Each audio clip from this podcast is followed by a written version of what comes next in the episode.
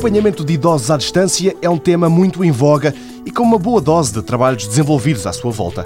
Em Guimarães, no Centro de Computação Gráfica da Universidade do Minho, Antero Salgado desenvolveu um sistema que possibilita a interação com médicos também à distância. É tudo baseado em televisão, ou seja, não existe computador, não existe teclado. Eh, a única interação que existe com o sistema do lado do idoso, da pessoa, em casa, é um comando simples de televisão.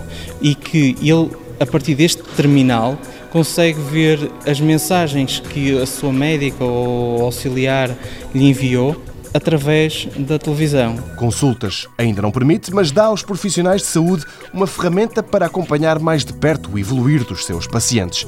Antero Salgado liga a TV e dá conta de um exemplo prático. Foi enviado hoje às duas e meia uma mensagem por parte do médico a pedir para que fosse restado o peso.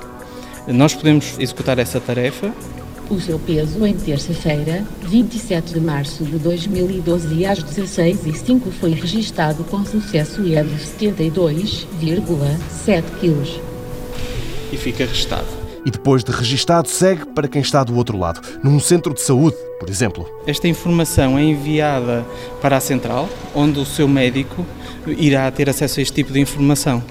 Isto permite não só fazer ações que são relativamente simples de acompanhamento da saúde, como acompanhamento de peso, acompanhamento de tensão arterial, e caso haja indicadores que indiquem que vai haver um problema, a médica pode agendar uma consulta e chamar essa pessoa para fazer então a sua consulta de rotina. O equipamento é capaz de registar vários tipos de dados e permite que os sistemas de saúde não fiquem tão sobrecarregados o serviço segue de perto os pacientes, mas ainda não substitui as consultas. Essas continuam da forma tradicional.